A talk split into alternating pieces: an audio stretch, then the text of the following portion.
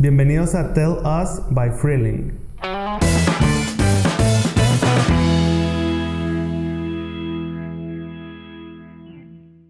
¿Qué onda? Mi nombre es Alejandro Castellanos. Hoy voy a hablar de lo que es The Wall Project, mi negocio que tengo junto con mi hermana.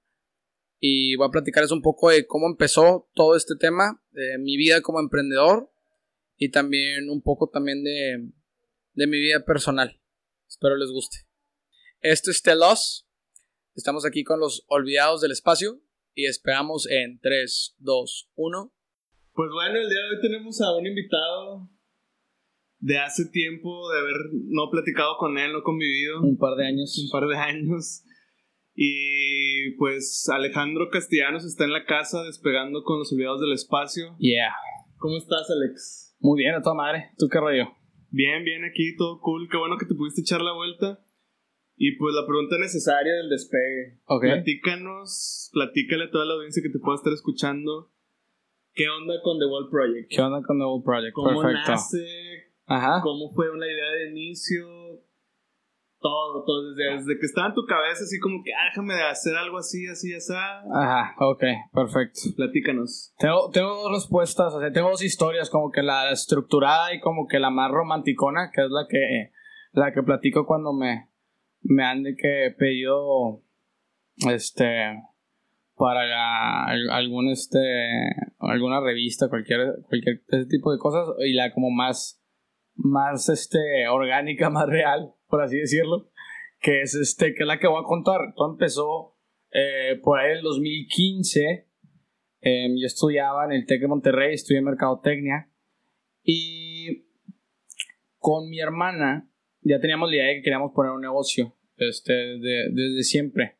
Como que mi papá nos inculcó mucho de que, del emprendimiento desde chiquitos. Em, y pues cuando yo estaba en la carrera, estaba a la mitad de la carrera, empezamos a vender impresiones para muros. Me acuerdo que empezamos primero poniendo uno en el departamento, el mío y de mi hermana, cuando nos mudamos juntos una imagen de Nueva York en blanco y negro.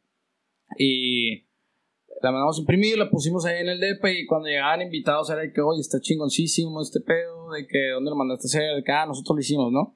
Y así empezó, empezó a regar la voz, empezamos a venderle a amigos, a conocidos, este, y poco a poco, pues empezamos a agarrar un poquito más de, más de mercado, pero todo empezó así, muy orgánico, muy de que, pues, si alguien se preguntaba, etcétera, como que nada tan estructurado. Ya paulatinamente sí empezamos de que, ah, bueno, creamos la cuenta de Facebook, creamos la cuenta de Instagram, que de hecho, o sea, curiosamente Instagram no había despegado tanto en ese entonces, entonces me acuerdo que era, nos, no, nos la pelamos más como que creando la cuenta de Facebook y poniendo toda la información, porque para nosotros en ese entonces era de que pues, Facebook es, es el pedo, pues de ahí, de ahí nos tenemos que agarrar para conocer a, nuestro, a nuestros mercados meta, ¿no? Este... ¿Qué año fue ese, más o menos, el contexto? Ok, si empezó en el 2015, yo creo que eso haber sido en el 2000, finales del 2015, principios del 2016, cuando empezamos ya como que a estructurarlo, ponerle, ponerle nombre y la fregada, ¿no? Este, esos son los inicios. Em, no sé si quieres que te platique pues un poquito más de, de lo... Tú cuéntanos. Ok, cuéntanos. lo platico hasta, hasta ahora, hasta hoy en Sí, día. tú us. este, pues sí, empezamos ahí. De ahí yo me gradué en el 2016 y empecé a trabajar em, en una empresa de real estate inmobiliario. Yo estaba en, en- en investigación de mercado y estaba padre, la neta. Sí me gustaba, era algo que había visto yo en la carrera, que es investigación de mercado. Y pues la empresa así muy consolidada, cotizada en bolsa, era de irse a trabajar así en saquito, entonces estaba como que estaba medio mamador y, y chingo, no, te acabas de graduar, estás trabajando. Yo me acuerdo que literalmente tuve cero días de vacaciones porque me llegó la oferta laboral el día que me gradué. Entonces yo el siguiente día empecé a jalarse, este, pero ni siquiera me agüité porque para mí sí, yo sí traía este trip en el, en el, en el último semestre de que, güey, necesito conseguir jale, de que pues me voy a graduar. Tenía como que ese pánico de darme como que un sabático o darme un tiempo en el que no estuviera haciendo nada, ¿no? Entonces, ya cuando me llegó la oferta, dije, fuck it. O sea, literalmente investigué. Fue la primera empresa a la que, a que empecé a trabajar ahí. Y sí me acomodé, sí me acomodé chido. Estuve ahí como un año. Este. Pero también por un lado traía el tema de World Project y cada vez iba creciendo un poquito más, cada vez teníamos más followers, cada vez teníamos más prospectos de ventas y demás, pero siempre, siempre de un lado, ¿no? Mi hermana ya se había graduado para esto, ya llevaba un año y medio creo que de profesionista ella estudió comunicación, entonces estaba trabajando en, una, en un periódico. Em, y creo que el punto pivotal que me lleva a mí a emprender 100% el, el negocio es un cliente en específico, que es este, una escuela muy prestigiosa aquí en Monterrey, este, em, americana, llega y nos escribe. Este, eh, ¿cuál, ¿Cuál es el, la escuela? El ASFM, el American School. Em, llega y nos contacta, nos manda un correo todo en inglés, de que, oigan, pues vimos el trabajo que están haciendo ustedes, está muy padre, este, queremos que, que vengan a, a pues, conocer la escuela, ¿no? Y ya llegamos y las instalaciones así, cabroncísimas, enormes, o sea, literalmente yo creo que más grande que el TEC de que la escuela, ¿no? Eh, y pues básicamente que tenemos este día, lo que queremos hacer, queremos tener unas fotos acá de, de, la Huasteca, de todo Monterrey, que sea este y todo, como que bien ambicioso el proyecto, ¿no? Y nosotros de que pues hasta la fecha de que cada, comprábamos imágenes y veíamos así, las imprimíamos para que era de que queremos esto, esto, y miran esto, y miran esto, y miran este otro muro gigante, y ya nosotros de que, ok, bueno, o sea, medio que... Eh, hicimos la cotización, la mandamos, mandamos nuestro, nuestra licitación, porque pues eh, la escuela como otros, otros este, instituciones cuando están viendo proyectos ya de gran magnitud, hacen licitaciones con varios proveedores, ¿no? Entonces, cuando nosotros mandamos nuestra cotización fue esperando que, pues, pura madre nos iban a contactar, pero dijimos, ya, pues, fuck it, a ver qué sale. Y eh, curiosamente la semana fue como que, oigan, pues, la verdad nos gustó mucho su proyecto, pues, vamos a ir con ustedes, ¿no? Y toda esta remodelación iba a ser en verano, porque las escuelas en verano, pues, es cuando están los niños de vacaciones, entonces es cuando le invierten todo el tiempo y recurso para este tipo de cambios, ¿no? Y en ese entonces era un proyecto, o sea, digo, sí, fue un, fue un proyecto grande, pero en ese entonces para mí era como un proyecto imposible, fue que, uh, ¿cómo, tipo, ¿cómo lo vamos a hacer? Y, a, y aparte, sí, no, había, no teníamos absolutamente ni un solo empleado, nada más éramos mi hermana y yo. Entonces fue como que ahí me empezó a, ahí me empecé a cuestionar de que, bueno, pues en realidad eh, tengo dos opciones aquí, o pues decirles de que a, al, al, a la escuela que sabes que muchas gracias, pero pues no, tipo, no podemos, o este, renunciar al trabajo que ella traía y este, y aventarme el proyecto, ¿no? Entonces, como buen millennial, decidí este, renunciar y mi, y mi idea era, voy a renunciar, voy a terminar el proyecto en verano y cuando termine el verano, pues voy a conseguir otro trabajo. Y ya, así ya no como que quedo mal con ellos, puedo crecer, puedo hacer este, puedo aprender cómo funciona, trabajar con empresas tan grandes. Y ya esa fue mi idea, este, renuncié al trabajo que traía y empecé el proyecto, ¿no? Y estuvo muy interesante, hubo muchas cosas muy padres, también otras cosas no tan padres, hubo bastantes de que temas que yo no sabía que, eran, que iban a ser temas por la escala de que consíguele seguros a los instaladores, este, eh, varios, varios tipo de cosas, ¿no? Proveedores, ese tipo de cosas eh, que se fueron como que eh, pasando a lo largo del proyecto, ¿no? Pero a fin de cuentas, yendo en la retrospectiva, fue como lo más em, educacional, por así decirlo, porque yo terminé el proyecto y ya enamorado de lo que era de que emprender. O sea, un proyecto de esa magnitud. Y ya cuando yo también recibí los comentarios por parte de los clientes, que, que la, la verdad quedó muy padre. O sea, me dio así un boost de ego de que cañoncísimo, ¿no? Al punto donde ya cuando estábamos terminando el proyecto se hizo como un efecto de bola de nieve. Este, de que otros más clientes, más instituciones nos empezaron a pedir más, más chamba. Y ahí fue cuando, ¿sabes qué? Pues ya me voy a dedicar a esto. O sea, y siempre como que con la visión de que hasta donde llegue, hasta donde pueda, ¿no? Y hasta la fecha, ya casi tres años después, pues, seguimos, seguimos con, con, el proyecto, ¿no? Ya tenemos este, pues, cinco personas en el equipo y tenemos equipos de producción en, en, Ciudad de México, en Guadalajara y en Monterrey. Y estamos vendiendo en toda la República, en México y en, Guate en toda la República, perdón, en Estados Unidos y en Guatemala. Son los tres mercados en los que estamos ahorita este, activamente haciendo proyectos. Ahorita me llama un chingo la atención algo que dices de que prácticamente los socios son tú y tu hermana. Y nadie más. Nadie más se mete como de la familia ni en, el aspecto de, del proyecto de Wild Project. Nada más son ustedes dos. Así es.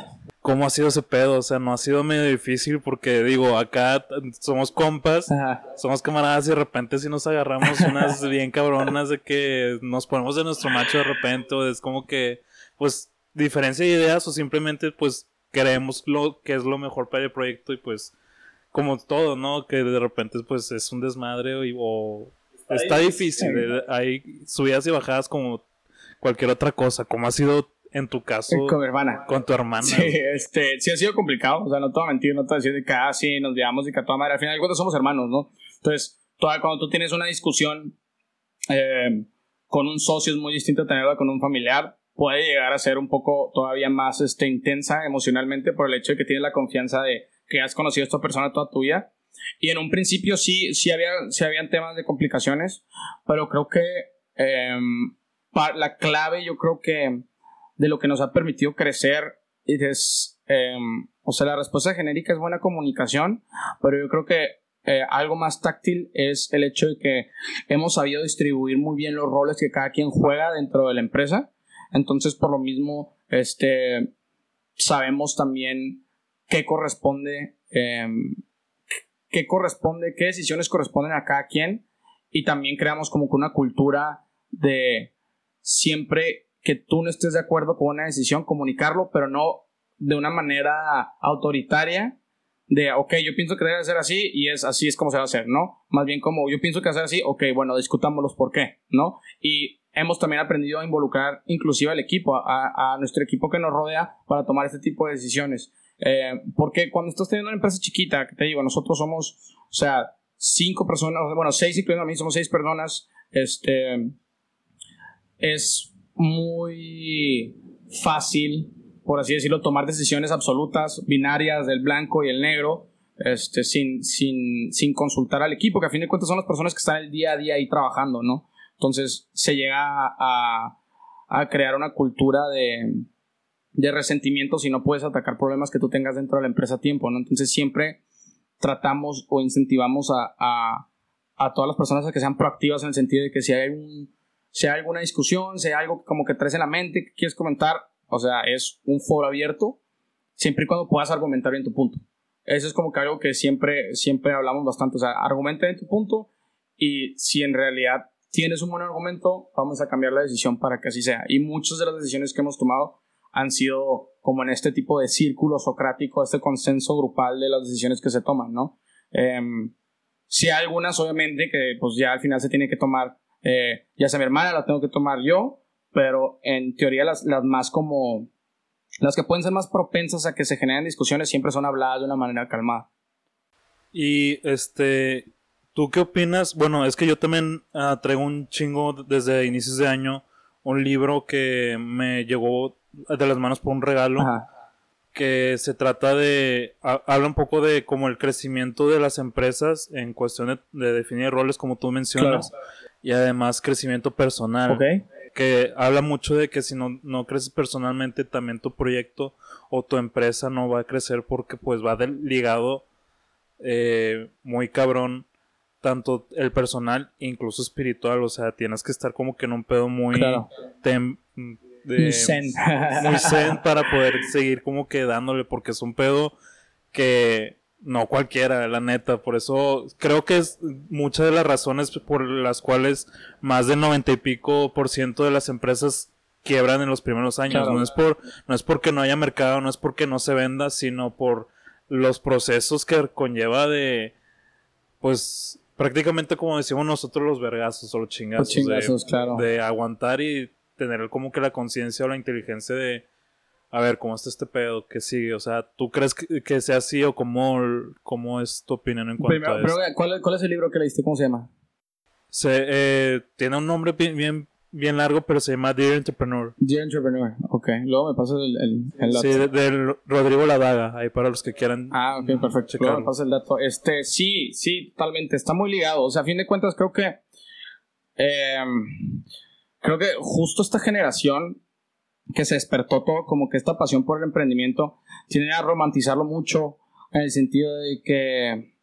Eh, crea tu propia empresa, sal, vende y todo. Y, y creo que se desconecta mucho lo que es la empresa y la persona, ¿no? Y a fin de cuentas, eh, es un juego de, de humanos. A fin de cuentas, es un juego de interacción, es un juego de sentimientos, es un juego de emociones. Este, y es muy fácil también cuando vas creciendo eh, olvidarte de, de eso, ¿no? A mí me pasa que suelo, creo que ser introspectivo en el momento cuando siento que me estoy desconectando de mi propio equipo de trabajo y trato de regresar a, a tener como que una comunicación más este, eh, persona a persona y no de empleado o empleador, ese tipo de cosas, porque si es, si es este, si es importante que, que todas las personas dentro de una organización tengan una, una, una buena comunicación y que se sientan que pueden pues, contar sus inquietudes, pueden también dar sus motivaciones, ser proactivos, este, regresando al tema que dices, las asignaciones de roles, algo que me ha funcionado mucho a mí, que creo que hemos estado eh, practicando últimamente, es más allá de dar instrucciones, es también buscar proactividad por parte del equipo, más por el hecho de que nosotros estamos en un giro de mucha creatividad. ¿No? Entonces la, la, la creatividad pues es intangible, no es como números, es básicamente ideas, ¿no? Entonces siempre es de que, oye, ¿qué idea traes? ¿Qué cosa nueva quieres proponer? ¿Qué contenido te gustaría ver ahorita? Entonces eso también genera que nuestro contenido sea, tenga tan buena respuesta por parte de nuestros usuarios, porque al fin de cuentas son contenido que nuestros mismos eh, diseñadores quieren hacer, ¿no? Entonces, este, regresando a, a lo que me dices, eh, si es difícil, es, eso es como que yo creo que un reto diario que tienes que tener como emprendedor y más si vas a tener gente a tu cargo, no olvidarte de, de dónde empiezas y no convertirte en esta persona que nada más va a dar instrucciones, sino este, date cuenta que todas las personas que están entrando a la institución están confiando en ti, están confiando en tus capacidades y que a fin de cuentas son personas. Los tienes que tratar como personas, no como empleados, ¿no? Yo estoy muy legado a tu punto y creo que hasta hace poco lo comprendí. De, es eso, o sea, porque me imagino que tú en algún momento de cuando iniciaste Wall Project, pues tú te metiste a, poner viniles, a instalar lámparas, etcétera, ¿no? Pero sí, a lo muy legado lo que dices es llegar a un punto a donde tú solo seas un líder, pero también como que no dejarnos de todo por eso mismo que dices, ¿no? De que a lo mejor, a lo mejor puede haber problemas o así, y tú tienes que meter a, así que al ¿no? Claro, sí, tienes que tener, yo creo que una de las cualidades más importantes que debe tener un emprendedor es la empatía. O sea, la empatía en cualquier tipo de jerarquía dentro de la institución tú tienes que tener un acceso y un canal abierto de comunicación desde la persona que te está instalando, o sea, la mano de obra básica, hasta la persona que es tu mano derecha o el que está en tu consejo, ¿no? Em, y es importante tener esa misma humildad de las personas que están haciendo el trabajo final, porque a fin de cuentas todo es una cadena que se va regresando a, a la imagen corporativa. Y si tú tienes algún instalador que no se siente contento, va a reflejar esa actitud a fin de cuentas con el cliente, ¿no? Entonces, este, si es, es algo que, que en, en, lo que me he enfocado, digo, pasa muchas veces, yo, yo por ejemplo que tengo muchos proyectos remotos en otras ciudades, es difícil también como que em, monitorear todo lo que sucede. A fin de cuentas hay un cierto grado de confianza que tienes que tener con las personas que no están ahí presentes, que van a hacer un buen trabajo y que van a representar bien a tu empresa, ¿no? Em, y yo creo que eso solo se, se, puede generar con uno, o sea, es el grado de confianza que tienes que tener rodearte de personas que este, han demostrado su capacidad con el tiempo. O sea, yo soy, soy mucho de, de intuición en cuanto a la actitud de una persona. O sea, al principio obviamente hay muchas personas que en una, cuando se introducen contigo y que quieren, quieren, se pueden ver muy motivados, pero simplemente puede que sean muy buenos para hablar, ¿no? Y al final de cuentas, a, la hora de los chingazos, como dices tú, a la hora de trabajar, pues no, puede que no, que no terminen haciendo un, un buen trabajo, ¿no? Pero yo creo que el perfil de la persona que, que estás buscando en tu empresa es, es, la persona que se pueda hacer responsable de sus errores. Em, más, yo creo que lo, lo, que más, lo que más me, me, gusta y lo que más me motiva a mí no es tan, más allá de que llegue una persona que esté teniendo muy buenos resultados, porque eso es indispensable, eso lo estás buscando en cualquier empleado. Es la persona que la caga y te dice, ¿sabes qué? Perdóname, la cagué. Eso es para mí indispensable y lo que más respeto tanto de un proveedor tanto de un empleado, este, inclusive de mí mismo, porque a fin de... Sí, o sea, en español la traducción, todavía no encontré una traducción de que al español, pero en inglés es el accountability. O sea, el accountability en español es pues hacerte responsable de tus... Y es muy difícil encontrar eso hoy en día. O sea, muchos de que, no, pues que fíjate que es que este güey y tiran la, el bol otro lado. O sea, como que es algo tan simple como reconocer un error, que es completamente respetable, pero, pero muy difícil de encontrarlo. Entonces, Eso, eso es algo, por ejemplo, que yo como, como emprendedor busco mucho en mis empleados y se los repito constantemente. Que, oye, miren, la van a cagar, todos la cagamos, simplemente reconoce tu error y que no vuelva a suceder. O sea, que bueno, trata de que no vuelva a suceder. Nadie es perfecto. Se pueden repetir los errores dos veces, pero la idea es em, hacerte responsable y tratar de enmendarlo, corregirlo y aprender más que nada el aprendizaje detrás de. Va, va, va. Alex, yo tengo una duda. ¿Te ha pasado alguna catástrofe igual en, el, en algún proyecto, en algún empleado que digas, híjole, esto de plano se fue, o sea, exacto, salió de mi estándar o de mi, de mi zona de confort, como lo quieras ver, y que sea una anécdota así de que, va, esto la merece para contarla así que a la banda. Pues mira, en, en, en, el camino de emprendedor, esas son constantes, o sea, te podría contar mil de esas de que apagando fuegos, yo creo que fuera de pedo, el ahorro de un jefe o un emprendedor que tiene su propia empresa es 90% apagar fuegos y 10% tomar decisiones, ¿no? Este, pero es parte de generar como que esta calma, este zen, este estado mental donde no siempre todo va a salir bien, pero tengo que saber cómo controlarlo, ¿no? Y así vas creciendo. O sea, este, la más táctil que te puedo decir es un proyecto que hasta la fecha que más me enorgullece. Digo, yo, yo lo veo como con peldaños, ¿no? El primer peldaño que como que pivoteó el proyecto de hacer una empresa formal fue lo del americano. Y este año, este, um, bueno, de ahí pasaron, otras empresas que nos fueron, que fuimos creciendo más. Por este año, el, el Tecnológico de Monterrey confió en nosotros para hacer un proyecto fregoncísimo junto con, con, otros despachos de arquitectura, con Local 10, este, y varias otras personas que nos apoyaron. Eh, eh, hicimos una, una cancha de neón de 8 metros por 4 metros que fue suspendida del techo en el nuevo estadio de, de Borregos, ¿no? Y fue un proyectote, digo, nosotros Exatec, mi hermana y yo, súper orgullosos de trabajar ahí y este... Ajá, exactamente, pero eh, fue un proyecto sumamente complicado, desde el tema de la logística, de cómo se va a colgar, eh, cuál es la capacidad eléctrica que va a tener, varias cosas. De hecho, hubo un punto en donde casi no se iba a hacer ese proyecto porque eh, para no hacerte, o sea, podría entrar en muchos de que super cosas muy, muy técnicas, pero a fin de cuentas, para si te lo fuera a explicar como si, si fuera algo muy simple, es cuando nosotros hicimos la propuesta de diseño, este, teníamos, eh, pues nunca contemplamos la capacidad de consumo que iba a requerir hacer un proyecto de esta magnitud. Entonces, pues mandamos la licitación, hicimos la propuesta de diseño, medimos los espacios y todo en orden, todo estaba perfecto, ¿no? Pero ya después de que ya la hora de la instalación, ya estaba todo listo, todo probado, nos dimos cuenta que la cancha consumía demasiada energía, ¿no? Y básicamente nos, nos, nos dijeron los de la constructora que estaban apoyándonos con, con, pues con todo el tema eléctrico. Básicamente ellos tenían todas las preparaciones para el proyecto. Me dicen, ¿sabes qué? Pues tu, tu cancha no se puede, no se puede prender, carnal, no, no se va a poder. Este, y yo tenía obviamente mis fechas límites súper apretadas en proyectos con esta magnitud instituciones como el TEC es de que, ¿sabes qué? Lo necesito para dos semanas y, y tipo, dos semanas lo tienes que tener, ¿no?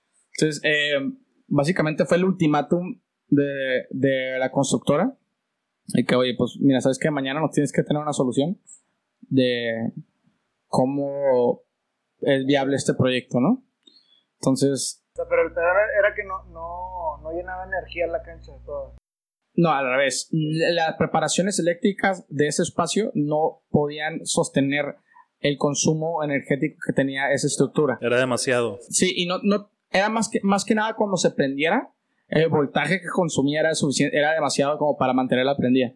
Entonces lo que hice fue, este, contacté a un profesor de la Universidad de Ingeniería Eléctrica de Monterrey, de que le marcase en la noche que por favor necesito que me apoyes con esto, necesito un estudio, este, tiene un nombre muy técnico, creo que es, es como esqueleto eléctrico, algo así como que muy similar a, algo médico, pero de electricidad. yo, no, yo no soy ingeniero, no sé absolutamente nada de eso, pero eh, gracias a Dios, así por contactos que tengo, me pudieron ligar a este, de que Ángel de la Guada, este profesor increíblemente de que chingón para su profesión, que literalmente trabajó en la noche, me apoyó este, y al siguiente día en la mañana llegué con un estudio de cómo sí iba a poder ser viable, cambiando tipos de transformaciones, haciendo como que unas modificaciones en, en el diseño. Y que llegamos y que al siguiente ya casi que yo, yo literalmente no puedo dormir toda esa noche pensando en que ya se votó este proyecto, ¿no? Y más allá de que no sé si no se hacía, sino toda la responsabilidad de todas las personas que estaban detrás de, de, este proyecto, ¿no? Y ya llegamos con los papeles y ya la constructora fue que... no, pues que sí, siempre sí. O sea, sí, sí se puede. Y ya, pues de hecho ya, y eso, y eso, y, y, se hizo. Y sin ninguna complicación, quedaron contentísimos los clientes, el espacio quedó padrísimo. Y fue eh, un plan de contingencia que creo que hay un speech que hace Steve Jobs que habla de que de, de connect the dots, de conecta los puntos, ¿no? Em, yo me había metido a este grupo de, de, de emprendedores hace un par de meses para hacer networking y yo soy súper malo por ese tema. No me sale natural de ir y conocer y cómo estás, y este es mi negocio, y este es mi tarjetita. Soy una nalga para ese tipo de cosas. Este, pero dije, me voy a forzar a meterme en esta comunidad de emprendedores. Ya estando ahí me di cuenta que todo el mundo anda en las mismas, y todo el mundo es bien buen pedo, todo el mundo quiere ganas de aprender, conectarse y, contribuir. Gracias a ese grupo en específico fue donde conseguía este contacto, que fue la persona que me pudo salvar literalmente el proyecto cuando ya no iba a ser. Este, y ya viendo en retrospectiva fue que qué bueno que sí me animé a, a, conectarme con este grupo de personas que quieras o no es un apoyo bien cañón para cuando las cosas no están saliendo bien, ¿no? No mames, güey, qué loco. Yo lo conecto todo lo que dices a que de tomar una decisión bien básica que es chingado, voy a aventar a nada más a relacionarme a el resultado final que claro. me salvó el pinche proyecto, o sea.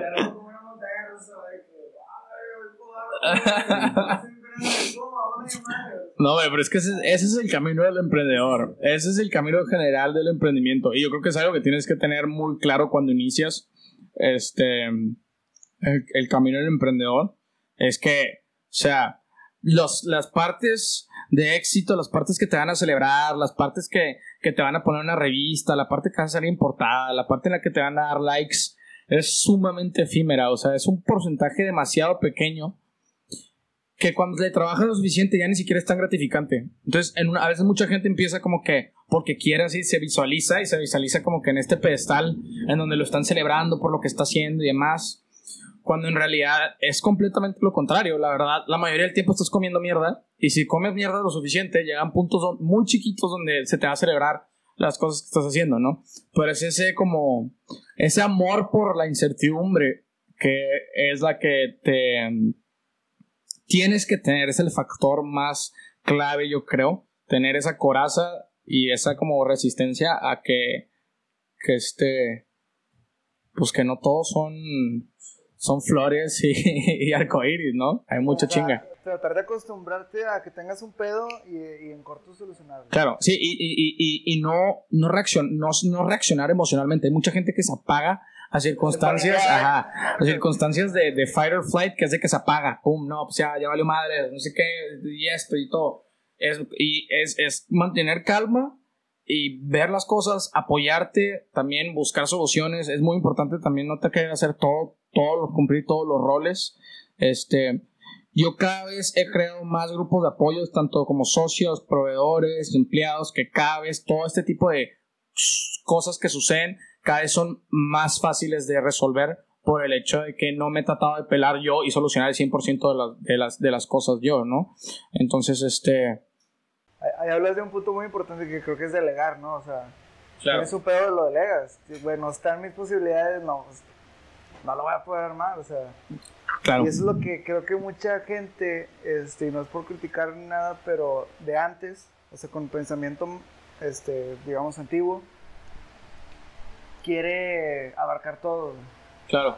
Porque, pues, están chapados a la antigua, ¿no? Que tiene que pasar por mí, güey. sí. Güey, ¿tú qué vas a saber de este pedo, güey? Tengo que haber visto bueno. Sí, güey, o sea. Sí, sí, sí. Eso pasa mucho, güey, que no delegan, güey, y truena y, y luego te echan la culpa a ti. Pues verga, güey, o sea. Claro, claro. Yo te iba a preguntar eso, ¿cómo aprendiste a delegar, güey? Me imagino que te costó un chingo, pues como todo eh, para llegar a este proceso que ya tienes bien controlado, tienes que aprender también un chingo. De delegar. De tropezarte y, aprender a delegar. ¿Cómo aprendiste a delegar y cómo lidiaste con eso al principio? Sí, todo fue, yo creo que empezó por, en base a necesidad. Este, porque yo estudié mercadotecnia, no soy arquitecto, no soy diseñador gráfico, me considero creativo, pero tampoco no soy un así genio de la creatividad. Entonces, cuando empezamos ya a hacer un equipo, sí era importante este, crear contenido más padre, contenido genuino, no reciclar la misma foto de Nueva York todo el tiempo. Llegó un punto donde yo sabía que tenía que crear un equipo creativo que hiciera contenido fregón que a la gente le gustara. Entonces, ahí eso es un principio donde supe que tenía que delegar, tenía que buscar a gente que se dedicara al diseño y que pudiera hacer cosas que yo tal vez puedo visualizar, pero que no puedo ejecutar. Entonces empezó por ahí.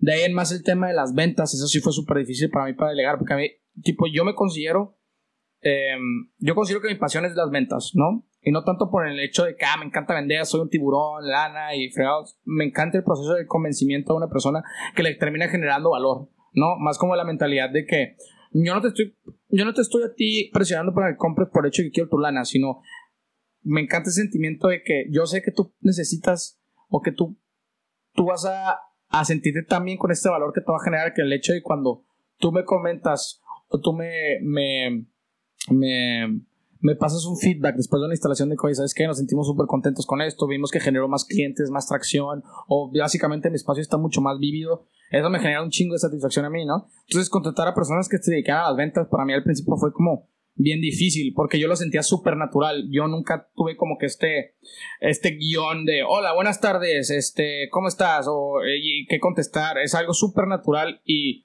Eh, que yo consideraba en un principio que tienes que tener un cierto perfil para hacerlo, ¿no? Y te das cuenta que cuando regresamos al primer punto, es un juego de humanos. Entonces, si le das la, la oportunidad a una persona de que crea en tus productos, lo va a empezar a vender.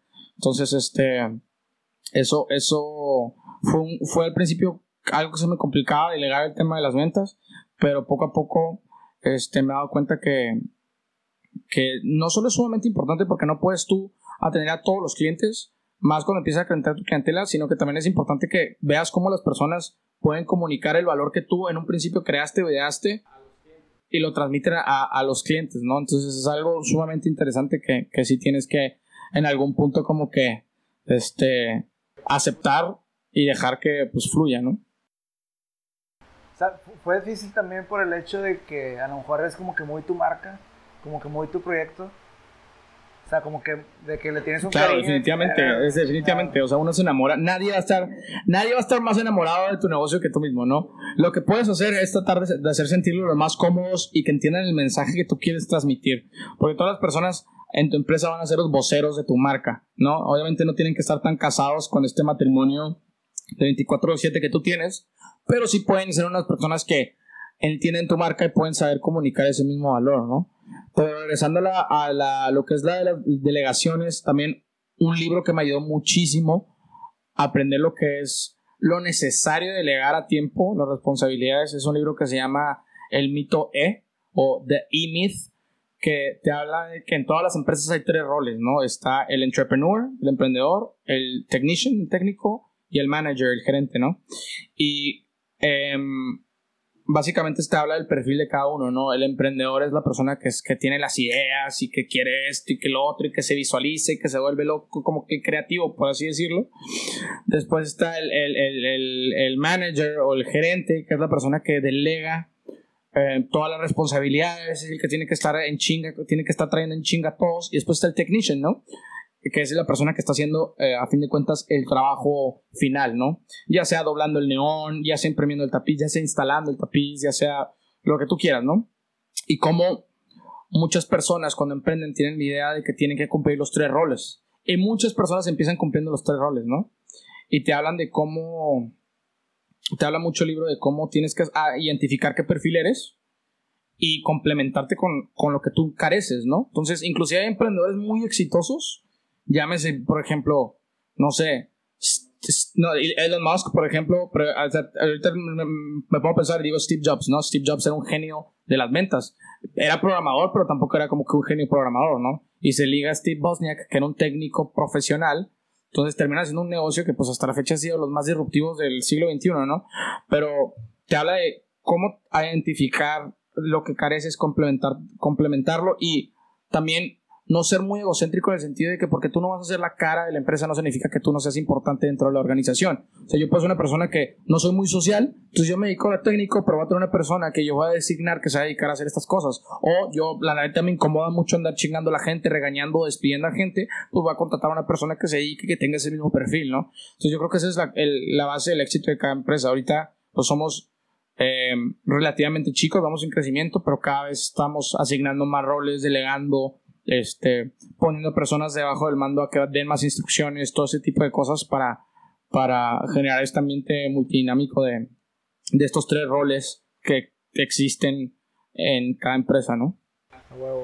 Este, yo quería pasar a, o sea, de lo mismo, pero como en otro rol, que es este, ¿en qué medida usas tú las redes sociales para una promoción y otra venta? Primero promoción, o sea, ¿cuál, cuál es tu, ahora sí que tú, la flecha que okay.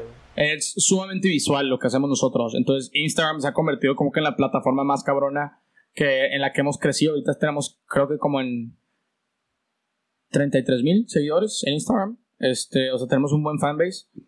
Eh, y nos hemos dedicado también, más allá de solo subir nuestras instalaciones, es generar contenido que cree valor, ¿no? Entonces, por ejemplo, hemos creado segmentos como los Tuesday Tips o los Thursday Trends que subimos como tendencias en el mundo del interiorismo, tips padres para tu casa, ese tipo de cosas que van más allá de, de que, ¿sabes que Esto es lo que hacemos, ten, está muy chingón, cómpranos, a, oye, esto está padre, te lo sugerimos, no nos tienes que comprar, pero pues ahí para que tú te des una idea, ¿no? Entonces matamos dos pájaros de un tiro ahí. Tenemos un segmento que también se llama Behind the Walls, que lo que hicimos fue llevar un paso más allá, lo que es de que la interacción con el cliente postventa, de que si tenemos pues muchos clientes, lo padre del, lo padre el giro de lo que hacemos es que tenemos todo tipo de clientes pero el común denominador de la mayoría es que son emprendedores como nosotros que van a abrir su heladería, eh, su tienda esto y todos buscan más allá que por ejemplo un neón están buscando pues generar más clientela, ¿no? Entonces fue como que pues cómo podemos apoyar a nuestros clientes que no se queden nada más de un elemento decorativo. Entonces nos dedicamos a empezar a contar sus historias, darles una plataforma eh, de todos los usuarios que nos siguen a que cuenten de que por qué emprendieron, qué los motivó, por qué escogieron esta frase, por qué escogieron ese diseño, que respondan y darles una plataforma también para que ellos puedan comunicar. Eso lo empezamos a hacer hace un par de meses. Ahorita está en pausa porque empezamos, lo empecé grabando yo, de que con stories, de que en el celular, y ahorita que estamos como reestructurando para, para hacerlo con muy buena, ya con mejor producción y tratar de darle como con una estructura un poco más profesional. Pero nos dimos cuenta que eso, eso se me hizo personalmente súper gratificante porque los clientes se sentían genuinamente agradecidos. Este, porque ya estamos usando a nuestros usuarios, ya no, tan, no, no, no solo para, para, crear contenido nuestro, sino para darles la oportunidad que conozcan a todas estas personas que se están apostando en, la, en lo que es el mundo del emprendimiento y que quieren generar un, valor más allá. Le estamos dando esta plataforma para que se conecten y se conozcan, ¿no? Esa es, esa es la, la, herramienta de, de, publicidad que, que, manejamos. Digo, Facebook sigue estando presente, este, pues el, el mail también, le hemos metido también a los SEOs en, en, en Google, pero Instagram yo creo que es como la, la plataforma en la que más invertimos tiempo y dedicación por el hecho de que es algo muy visual lo que hacemos. Yo te quería este, preguntar otro aspecto que, que también me da mucha curiosidad y me gustaría saber tu opinión en cuanto a alguien ya con experiencia. Si has tenido proyectos que has tenido que decir que no porque a lo mejor no coinciden con tus, este, con tus visión, no te sentías lleno con el, con el proyecto que se te estaba poniendo enfrente y también qué, qué tan bueno, qué tan sano es decir que no de vez en cuando para seguir creciendo para tu empresa, tu emprendimiento. Claro, está, es muy buena esa pregunta porque es algo con lo que he batallado bastante. Este, pues nosotros viniendo de en un principio donde apenas vendíamos y era mucho prospectar y mucho cold calling y mucho confiar en nosotros a estar a un punto intermedio ahorita donde llegan bastantes clientes a pedirnos cotizaciones y demás em, yo todavía tenía esta cultura de que sí tú y que sí todo tú lo puedes tiempos de entrega todo y demás este gracias em, me me me llegué a topar con proyectos imposibles en tiempos de entrega en donde yo decía que sí, meramente como para retarme yo más allá de que sí se puede, sí lo puedo sacar. Y lo único que terminé haciendo en toda la, el 100% de esos casos es nada más decepcionando a mi cliente y teniendo que disculpar por el hecho de no poder cumplir con las expectativas de tiempos y de calidad, ¿no? Entonces, este es algo que me costó, pero en base a iteración y tiempo, ya cuando llega un cliente, por ejemplo, que quiere algo eh, rápido o quiere algo barato o quiere algo así. Prefiero negarles el servicio por el hecho que yo sé que va a ser contraproducente a largo plazo y que ya sea no lo va a tener a tiempo o simplemente sí te lo va a tener, pero va a ser, un va a ser algo de mala calidad que a fin de cuentas va a afectarte a ti como cliente y afectarme a mí como marca. Entonces es algo muy difícil también cuando es tu propia empresa, obviamente todo lo que puedas vender va a ser bueno, pero ahí es cuando tienes que quitarte un lado de tu de mi, mi sombrero de vendedor y ponerme como más en el lado de de manager o de gerente que sabes que, güey, esta no es una buena decisión. Y me ha costado, pero hasta la fecha creo que ya, ya he llegado a un punto donde ya mido bien a quién le a decir que sí este, y a quién le voy a decir que no. Que en realidad por eso creas un sistema estructurado de tiempos de entrega, este, de costos y ese tipo de cosas para evitar ese tipo de cosas. Y ya no caer en la tentación de cuando llega alguien que se salga de, ese, de ese sistema que tú quieres, de que nada más por complacerlo decirle que sí. Um, pues sí, es algo que con lo que yo, yo batallé, que creo que hasta muy recientemente este, ya he estado como que eh, siendo más firme con ese punto en específico. Este, bueno, pues yo siguiendo, o sea, con la pregunta que te hice ahorita fue de que, o sea, la promoción, siento que también lo tuyo se mueve mucho por recomendación, ¿no? ¿Qué tanto es, o, o qué porcentajes tiene la venta digital en este caso con la pues con la recomendación. Sí, cierto, tienes, tienes toda la razón. De hecho, es algo que no, que como que no consideré cuando te respondí esa pregunta, pero sí, o sea, la publicidad en boca en boca nos ha ayudado bastante. Más por el hecho de que em, tenemos los clientes, tenemos dos tipos de clientes, ¿no? Em, bueno, tres en general. Las empresas, el cliente particular que quiere algo para su casa, este, o em, los despachos de arquitectura, de diseño y demás, que por fortuna ya hemos tenido varios que nos siguen comprando productos y todo porque han tenido una, una experiencia muy, este, muy buena con nosotros y han seguido em, comprándonos por mucho tiempo. De hecho, pues una de las cuentas corporativas más grandes que tenemos es, es, es Foodbox y em, les fabricamos sus letreros de neón y señaléticas exteriores y ellos, de hecho, está interesante el caso de ellos porque regresamos al tema de la accountability y es responsable de sus acciones. Cuando Juan, que es el dueño de, de Footbox, nos contrató por, primera vez para hacer un proyecto en San Jerónimo, em, entregamos todo, eran varios letreros y uno de ellos estaba que eh, salió mal, o sea, en cuanto a tamaño. Eh, fue una confusión en tema de diseño. Y me acuerdo que, que, que Juan es sumamente buena onda, este, el, el, el, dueño de Footbox. Y todavía me dice que, ¿sabes qué? Porque le pedí comentarios y feedback después de la entrega. Me dijo, ¿sabes qué? En vez de decirme que tu letrero está la chingada, me, me dijo que en buenas palabras, creo que en este en específico hay un área de mejora, ¿no? Pero sin decirme que, ¿sabes qué? Regresame mi lana o reembolsame o cámbiamelo. Simplemente fue como que, pues está bien, pero pues como que, ¿sabes? Entonces ya me regresé yo y fue que se lo va a cambiar. O sea, no importa que lo que me cueste, pero quiero que quede que exactamente como él lo quiere. Y al siguiente día fuimos, se lo pusimos y todo, y, y, fue que, ah, no, pues muchas gracias. Tampoco fue que, ah, wow, y todo. Simplemente fue como que, ah, qué buena onda que, que, que, que, respondiste. Y desde entonces nos empezó a pedir, pedir, pedir, pedir, pedir, y hasta la fecha seguimos trabajando con, con él bastante. Yo creo que quiero pensar que fue por esa, esa primera introducción que tuvimos en el sentido de que que me, nos hicimos responsables de algo que, que, no salió bien. Este es algo que creo que los clientes toman mucho en cuenta y agradecen y a fin de cuentas quedan ese vínculo, esa relación que, que pues se hace duradera con el tiempo, ¿no? Pues toda la importancia, sí, sí, toda la importancia.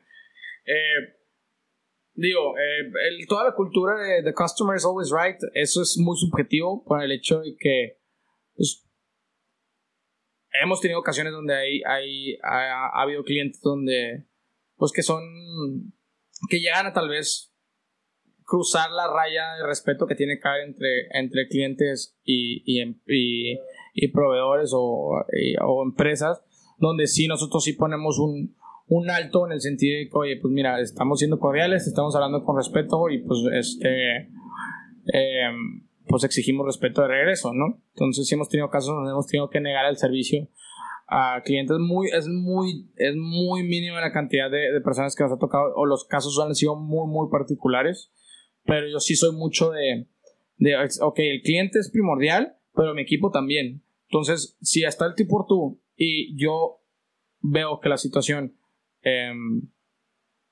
es algo que, por ejemplo, mi vendedor o mi diseñadora no tiene nada que ver, yo los voy a defender.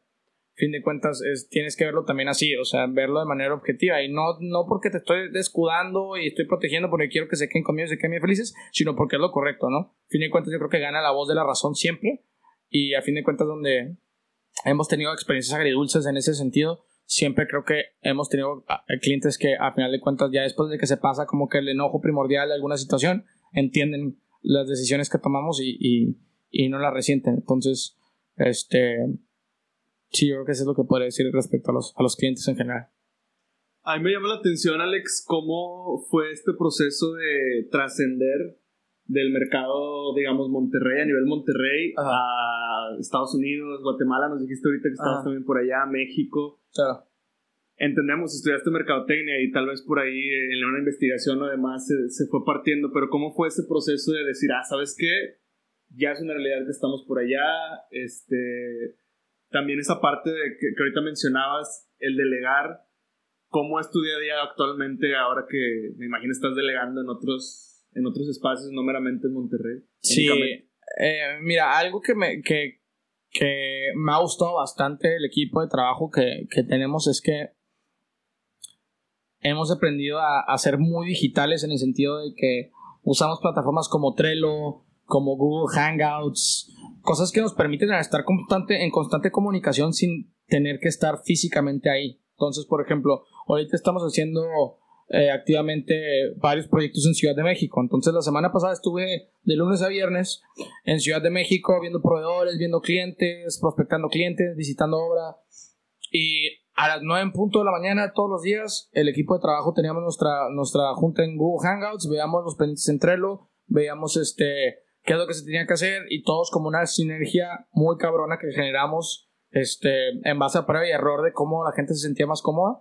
Este, eso me ha permitido a mí muchísimo la comodidad de poder empezar a, a, abarcar más territorio, porque ya siento que tengo un equipo que me apoya atrás, que está em, guardando base en lo que yo me aventuro a buscar pues, nuevos, este, nuevos, nuevos caminos, ¿no? Creo que no, no, no tendría tal vez esa como esa motivación o esa confianza de poder hacerlo si no se, sabría que se que este que el changarro está bien cuidado como por un equipo muy muy chingón de gente que, que está ahí este em, pues trabajando constantemente siendo proactivos respondiendo y demás no me han dado me han otorgado esa comodidad el equipo tan chingón que tengo. Ah huevo.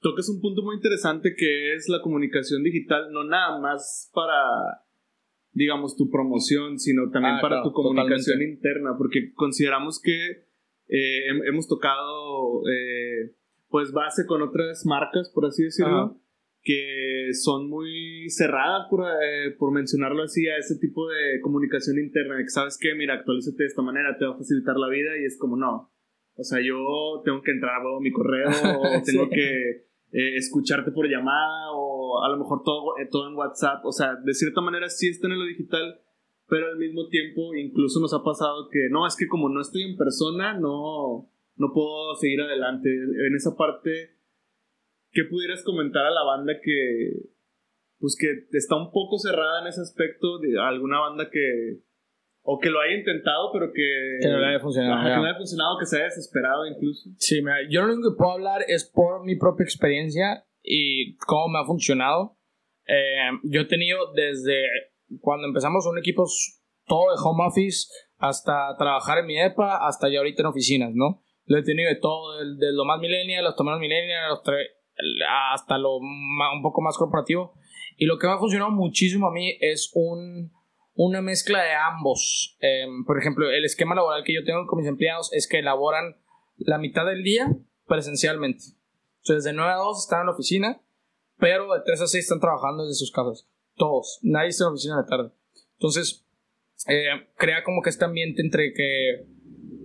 Em, yo siempre le digo a las personas que entran al equipo es, este, esta chamba que vas a hacer es, no es de horas, es de objetivos, ¿no? Entonces, por ejemplo, herramientas como el Trello, que son las tarjetas pendientes, fechas, horas de entrega y demás, me ayuda muchísimo a monitorear cómo va el resultado de alguna persona. Ah, y que pues nada más ahí, oye, ¿qué estás haciendo? Y que te, quita el pinche Facebook, ¿a ti qué estás pendejeando? a fin de cuentas, todas las personas van a tener como que obviamente sus momentos de, de pues estar tirando hueva, de contestar un WhatsApp y demás, ¿no? Y obviamente es súper tajante y frustrante cuando tu jefe está ahí que viéndote qué estás haciendo y demás. A final de cuentas los resultados se ven al final del día cuando tú haces la entrega, ¿no? Entonces yo mucho de las cosas que, por ejemplo, los de ventas, tú tienes ese objetivo mensual de cierres, eh, tienes este objetivo semanal de prospección, este objetivo semanal de paquetes de diseño, etcétera. Para los diseñadores tienes estos, estos, estos entregas que tienes que hacer a tales fechas. Ajustate, está todo bien. No te ajustas, oye, pues qué pasó, qué está pasando. Este, y creo que cuando a los em, de lo que me ha pasado en mi situación es cuando tú les das esa confianza a tus empleados, este, responden bastante bien. Creo que em, creo que asumen esa responsabilidad porque saben que le estás dando un privilegio que no muchas empresas te dan que me estás dando oportunidad de trabajar en la comodidad de mi casa, pero no con el afán de que vaya a estar tirando huevas, sino que estás esperando que pueda trabajar con mis propios horarios, con mis propias facultades, en el espacio donde me gusta. Y he estado padre, porque inclusive he tenido equipo de trabajo que, que, este, sale de viaje, pero está trabajando y como quiera, o sea, no son, no, no, no, no se aprovechan de este privilegio que tú les estás dando con el tipo de horario. Entonces, ese sistema me me ha me ha funcionado bastante bien esta como mezcla entre, entre home office y, presencial. Porque eh, del otro lado, ya un poco más bien, sí es importante el presencial. O sea, mucho para también leer cómo se están sintiendo tus empleados, cómo está la dinámica entre ellos, este, qué están haciendo, cómo se sienten. Eso es sumamente importante también que haya este, momentos presenciales en el que tú, tú estés ahí este, pues viendo, participando, interactuando, que sepan que estás ahí, sepan que estás presente este. Y no te ha tocado ningún punk así que digas, o sea. Se fue a tirar hueva, que no regresaba en una semana. No, este. Mm. Sí, obviamente sí, hay, hay, hay gente. Ah, sí me ha tocado. Em, sí me ha tocado. ¿cómo, ¿Cómo lidias con eso? Digo, porque yo creo que también puede ser algún tipo de miedo en proyectos emprendedores, en corporativos, en eh, lo que tú quieras que puedas estar haciendo de negocio o que ya tienes como negocio. Ajá. ¿Cómo, ¿Cómo es esa parte de, bueno, tú lo iniciaste porque identifico que así te gustó, te gustaría haber trabajado en algún momento o, así, o así, como que lo, lo, lo identificas a, este, a esta evolución de, pues, de las personas entre 20 a 35, 40 años que están como en esta época digital pero ¿cómo ha sido esa parte de, digamos, hacer los filtros para que entren a trabajar contigo y a la mera hora sale un punk así que, ¿sabes qué? Pues sí, me diste la confianza, pero pues no me importa y no tengo nada de tiempo. y cuántas veces, este, digamos, cuántos chanclazos das hasta allá decir, ¿sabes qué? Pues muchas gracias por participar, porque, insisto, en los negocios, en, los, en las empresas, como que pueden tener este miedo a evolucionar o ya lo están haciendo, pero están como viviendo esa etapa de que chin, o sea, mis empleados todavía no, no, agarran onda de que les estoy dando chance de que se vayan a, a, no descansar, a trabajar más cómodo. Claro. Pero se están aprovechando, tengo que, tengo que reinventar todos los empleados, tengo que darles un coaching. Sí, ¿Cómo ha sido esa parte para ti? Idealmente entiendo que lo iniciaste, entonces, ya una vez iniciado, como que ya es un poquito más, este, como dices, en bola de nieve. Claro. Pero, en casos específicos, ¿cómo ha sido? Mira, se requiere mucha, o sea, afortunadamente nunca he tenido así un empleado jete que todavía digas de que no lo quiero correr, no, no me ha tocado. O sea, me ha tocado obviamente casos en donde em, en ocasiones em, empleados los he visto como que pues desmotivados o que no están teniendo los mismos resultados y demás. Pero yo sí soy mucho de la cultura de que no hay malos empleados, sino que también hay, hay, hay malos docentes, en el sentido donde todas las personas somos humanos, todos vamos a tener un mal día, todos nos ha cortado una chava, todos hemos estado llegado crudos, o sea, no siempre, nadie, nadie va a estar 24/7 dando el 100% de sus capacidades, ¿no? Este, creo que es muy, muy rápido te das cuenta que una persona tiene como que esa chispa y quiere hacer algo, o esa persona que luego, luego, que que habló muy chingón en la entrevista, pero a la hora de, de, los fregazos no trae nada. Y eso es como que eso lo lees en el primer día. O sea, en el primer día lo puedes ver. Afortunadamente me ha tocado este que no me suceda esto hasta ahora. Me, o sea, me toca obviamente que tengo empleados que, que una semana no están trabajando bien, dos. Es, pero todo se resume a, a la motivación que están teniendo, ¿no? Entonces, por ejemplo, tú y yo nos conocimos en prácticas profesionales, ¿no? Y yo cuando estaba haciendo mis prácticas, al principio estaba súper motivado y entre más crecía World Project, me acuerdo que nuestra, nuestra ex jefa, Paola, se acercó conmigo, no con el afán de que, oye, cabrón, es un huevón, de que ponte las pilas, nada, me acuerdo que me llamó. Y nunca se me olvidará esto, de que sí identificó, me dijo, oye, eso es que estoy viendo que como que no estás teniendo el mismo, mismo desempeño, de que por qué. Y literalmente, pues, me, me, me puso en un punto en donde dije, ¿sabes qué? Pues voy a serlo honesto, ¿sabes qué? Honestamente, no me siento motivado por el hecho de que tengo este otro proyecto y creo que pues sería lo mejor. Y, este, fue una interacción tan genuina, tan honesta que al final de cuentas también Pablo fue como que, ok, está bien, o sea, lo entiendo y pues ve, ven, sigue tu camino de emprendimiento. Y ese tipo de interacciones son las que yo busco también siendo como líder, teniendo empleados, de que identificar a las personas que están motivadas y las que no, este, y tratar de buscar a las personas o generar incentivos para que ellos se sientan motivados, ¿no? Eh, independientemente, siempre va a haber personas que, en ciertos puntos van a estar motivados o que no, es tratar de que constantemente se estén retando ellos mismos. Por eso la cultura de sugiere, la cultura de, ser proactivo, qué más, qué sigue, qué retos. Um, algo que implementamos recientemente, de hecho, fue la, el, el viernes pasado fue la primera vez que lo hacemos, es que Estamos haciendo workshops. Todos los viernes vamos a hacer, eh, vamos a, estamos pidiendo comida. Esto el primero, el primer el proyecto, el workshop piloto fue el viernes.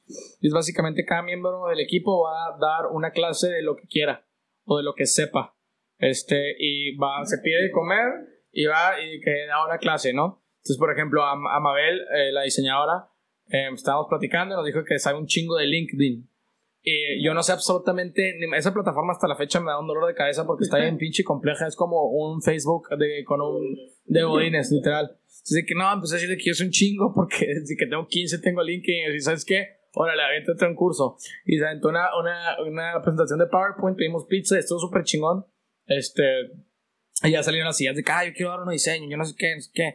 Entonces, ya como que estamos creando también esa cultura donde ya es más allá, aparte de un trabajo, es un lugar también donde puedes llegar, ser tú mismo, hablar, este, ajá, exactamente. Entonces yo creo que así es la manera en la que puedes mantener motivados a tus empleados, porque nunca vas a encontrar un pinche, un, un zapato con la talla perfecta, güey, que le va a quedar a tu, a, a tu pie, que es tu empresa, es simplemente güey, te llega una pinche suela y tú la tienes que convertir en un zapato. No sé si haga sentido esa pinche analogía rara, güey.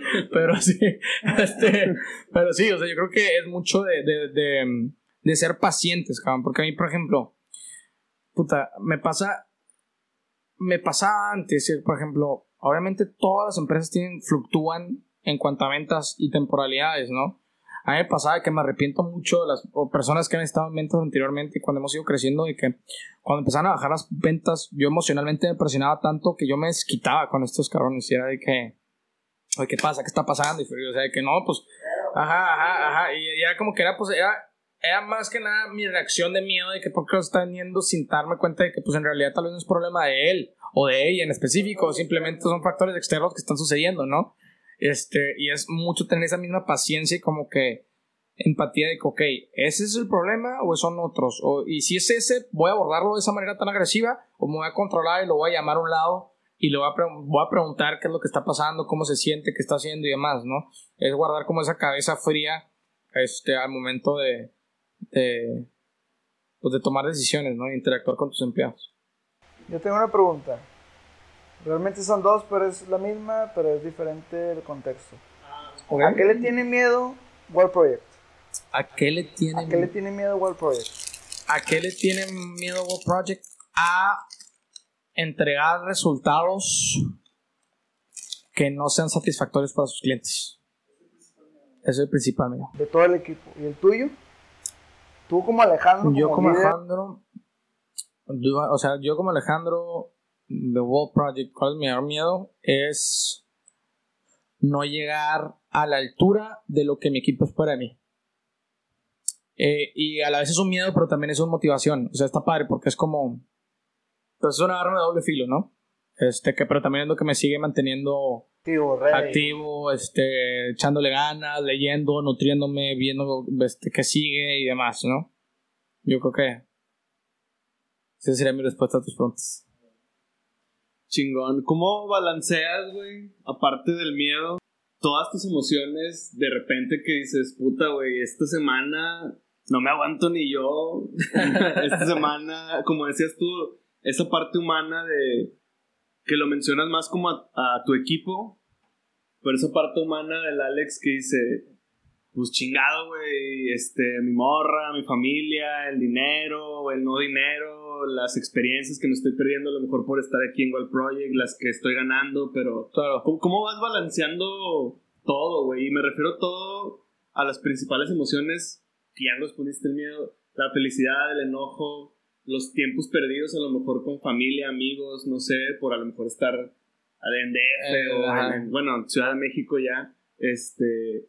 ¿Cómo, va, ¿Cómo vas balanceando ese trip? Porque justamente hace poquito nos mencionaba un amigo eh, en el podcast pasado que su forma de balanceando, de balancear como su vida es siempre estar como eh, teniendo esa etapa de niño, o sea, de quedarme un chance para jugar, para ser curioso y la chingada, y Claro. como que ir, ir como ese, ese despegue a partir de ser niño, siempre le daba como el, la razón del balance de todo, ¿no? ¿Cómo es a ti esa, ese trip? Sí, pues, qué, qué buena pregunta, la neta no, no la he pensado, pero siento que siempre como emprendedor estás buscando ese balance, nunca está como que ahí, yo nunca voy a estar como que en el equilibrio perfecto, siempre a veces estás como que, yo lo veo como más como que estás, estás como que malabareando y a veces como que se te cae una, pero no hay pedo, síguele, este, está en ese constante balance.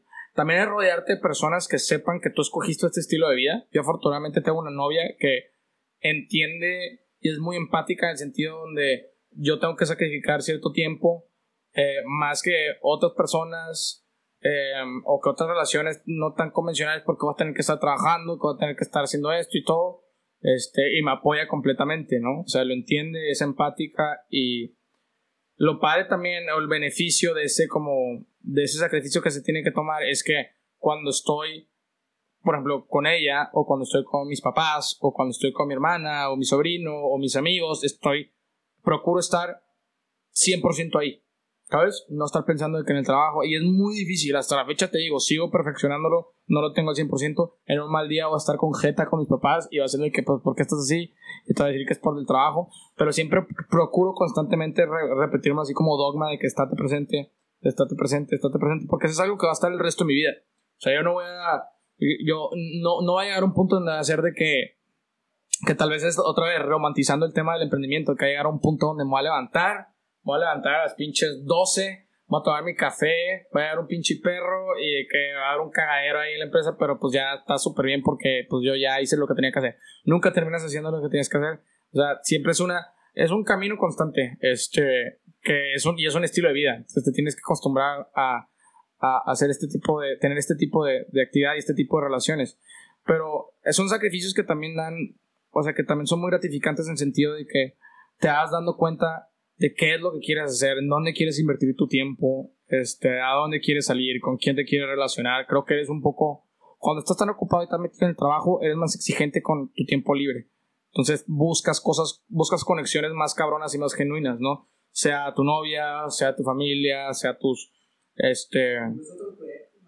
Sí, exactamente, exactamente, sí, sí, sí. Y, y eh, también es algo con lo que he batallado muchísimo, es también como que darme ese tiempo libre. Como emprendedor, cuando tú tienes tu propio proyecto y eres dependiente de tu proyecto, a mí me pasaba, o me sigue pasando hasta la fecha, que si hay un momento donde digo, sabes que no tengo juntas y estoy bien pinche cansado, me va a costar un ratito de que me voy a tirar jetita. Y en mi cabeza es de que le estás cagando, pendejo, de que puedes estar vendiendo, güey, te vas a quedar pobre, se va a ir toda la mierda porque estás tirando hueva. O sea, ve lo que están haciendo tus competidores y esa pinche vocecita así de que de hueva atrás que te está diciendo de que trabaja, trabaja, trabaja, trabaja, no la caes. Es importante también saber apagarla y saber que tú empezaste esto porque también tenías, querías darte la comodidad de, de poder descansar cuando quisieras descansar, ¿no? Entonces, te digo, es parte de ese, de ese, de ese balance que estás buscando. Eh, me- re- también, hasta hace poco, entre creo que también va de la mano entre qué tan confiado te sientes en tu equipo, ¿no? Por ejemplo, esta semana que me fui a Ciudad, a Ciudad de México, regresé como su- sumamente satisfecho, ¿no? De que de que no pasó, que, que nos fue muy bien, que no hubo tanto tema y me sentí muy cómodo regresando y viendo que todavía seguía todo en orden, ¿sabes? Pizzas para todos. Este, yo, yo tengo Ah, bueno, una güey. duda de en sí, ahorita que ya está como que funcionando la máquina que eh, contigo sentí como que ah, pues está jalando. Este, ¿dónde te gustaría verla de a lo mejor de 3 a 5 años, güey? ¿Cuál es como cuáles son a dónde está apuntando la, el ajá. La flecha. Mira, me gustaría en 3 a 5 años el esquema que tengo ahorita, pero amplificado, te estoy hablando, no sé, 50 empleados, pero estamos, tenemos, queremos un, un, un, un, modelo de negocios muy interesante en el que cada proyecto tiene un diseñador designado, un responsable de eventos designado y cada persona tiene a cargo a, a este cliente, ¿no? Y lo llevamos más allá de que quiere un neona, quiere un concepto y te lo va a crear y te lo va a hacer completamente personalizado y que tú veas qué es lo que quieres, ¿no?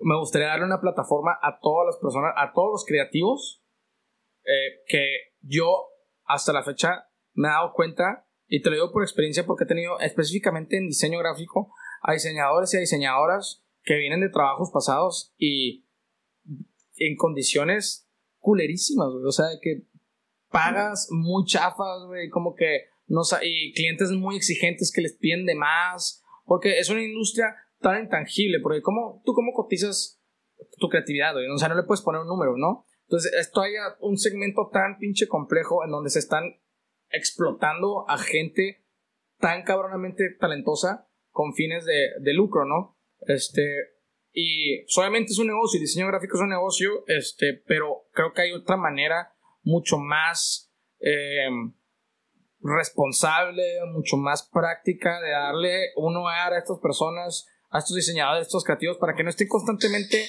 este, rotando de empresa a empresa, que no estén constantemente como con este tema de que, oye, este, me está pagando esto y después me van a pagar y que no me finiquitaron y que no sé qué, es que crear una comunidad muy cabrona, crear una empresa en la que todas las personas creativas chingonas de México quieran venir a trabajar que sienten que van a tener un, no solo una buena paz, sino como un momento que ha habido un respaldo y este y crear eso, esa comunidad y esa, comunidad, ese equipo tan cabrón, eso hablando de manera interna. De manera externa, pues estar vendiendo, seguir vendiendo en todo México, estar haciendo proyectos mucho más grandes, entrar al mercado de Estados Unidos, entrar a Europa, hasta entrar a Sudamérica, o sea, que más gente se entere de lo que estamos haciendo, pero sustentado por un equipo creativo muy, muy grande. Así es como yo visualizo a.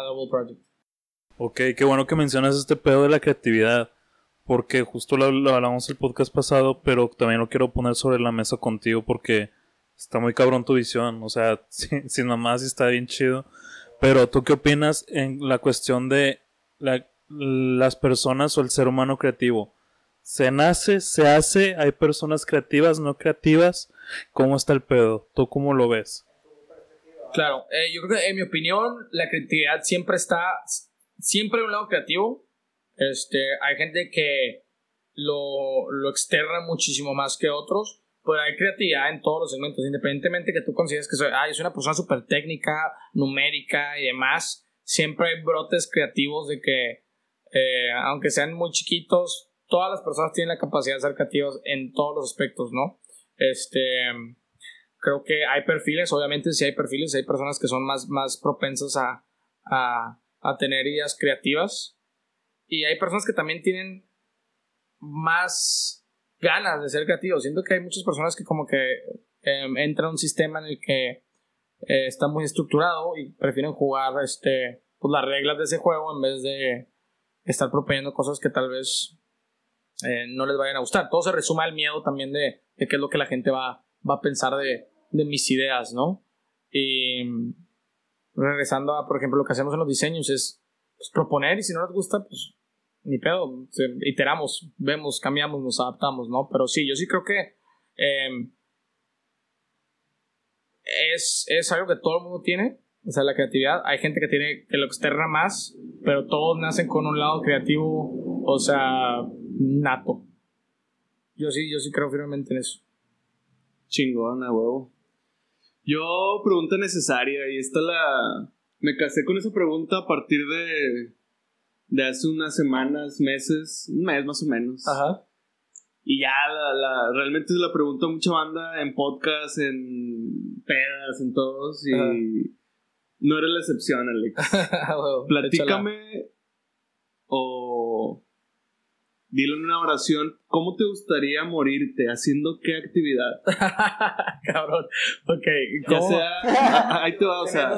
Ah, exacto, o sea, meramente actividad como emprendedor, aclarando un poco, es decir, me gustaría, si mañana te dijeran que es tu último día, esperemos que no tengamos madera, eh, ¿qué, ¿qué actividad te gustaría decir? Bueno, yo me morí dejando un equipo creativo y de Wild Project bien chingón, siendo vendedor, siendo este emprendedor, siendo Alex, este incluso Salvándole la vida a una niña. salvando no, no, no, no tanto así, sino como en el ambiente ah, no, no, eh, como en el ambiente emprendedor, o sea, qué actividad en sí como la, la, la que mencionabas de, de- del sombrero del emprendedor, de, del, tec- del técnico y de del otro no me acuerdo cómo este se mencionaba. El manager. El manager, exacto. Este, ¿cuál actividad te gustaría estar este, dejándole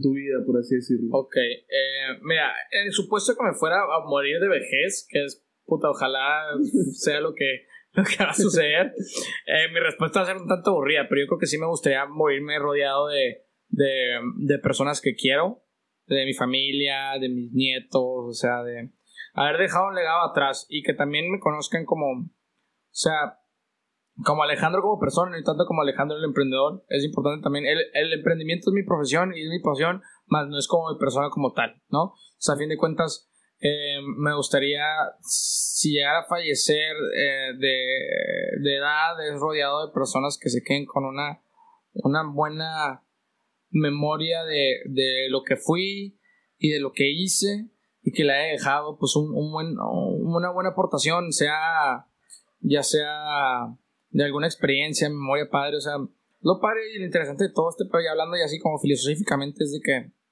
nunca te das cuenta quiénes impactas a tu día a día. Puede ser de que ya sea un cliente, puede ser una persona que topaste en la calle. Este, hace poquito escuché que, que entre más personas impactas en tu vida, más inmortal te haces, ¿no? Entonces, eh, más longeva es tu historia. Yo creo que te respondería que me gustaría morirme habiendo dejado un gran impacto en todas las personas que me rodearon a través de, de mi vida. Esa es, mi, esa es mi respuesta romántica. Y mi respuesta acá más hardcore sería haciendo como paracaidismo, una chingadera así, de que no, de que no se me abrió el paracaídas, Chingada, algo así. Ah, huevo. Sí, esperábamos ambos, ¿eh? Qué, qué chingón que lo capeaste, güey. Ah, huevo. de que electrocutándome con un neón. No, no se crean, ¿eh? no, no son, no son, este, no, no te electrocutes con neones. Son muy seguros. Yo tengo otra pregunta, este, un poco más ligado al tema en que a los cuadros nos compete, que es en el, pues en la mercadotecnia digital, todo eso. Este, ¿tú creaste una guía o, o instruiste o realmente tú eres el que, el que contesta por redes sociales, el que maneja todo ese rollo? ¿O, o tienes a alguien? No, sí, hay, hay una persona designada para las redes sociales y creación de contenido.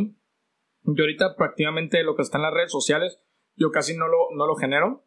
Eh, mi labor ahorita es mucho de prospección de cuentas ejecutivas, de clientes un poco más grandes. Eh, todo lo que es la creación de contenido son, son, son, es, es parte del equipo, de lo que hace.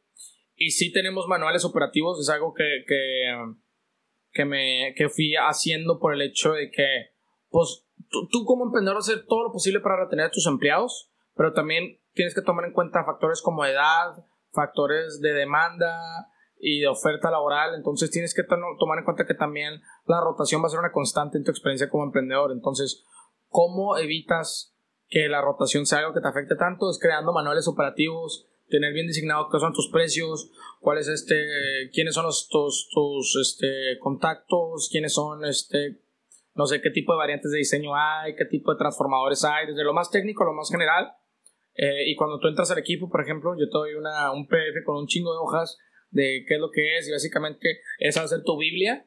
Este, pues obviamente siéntete libre de, de hacer todas las preguntas que quieras, pero probablemente lo más técnico, lo más básico y lo general va a estar ahí, ¿no? Entonces eso también nos quita también mucho de que voy a tener que capacitar a esta nueva persona, voy a tener que hacer esto, como que ayuda a que sea un poquito, cuando entra una nueva persona al equipo, sea, sea más fluida la integración y también obviamente le pedimos a todas las personas que están en el equipo que vayan constantemente alimentando esta guía para que se vaya haciendo más, más y más este eh, pues más, más general y que tenga mayor contenido. Pues bueno, una porque estamos en una época, dos porque somos millennials, tres porque siento que es muy necesario ya tener ese tipo de pues de personas, ¿no? Que, güey, este vato está metido 100 a 100 en redes, sabe cómo se mueve el cotorreo y está ahí, no sé, güey, como un pinche pájaro loco tallando un árbol y hace un pinche, una cobachita un verga donde todo cae.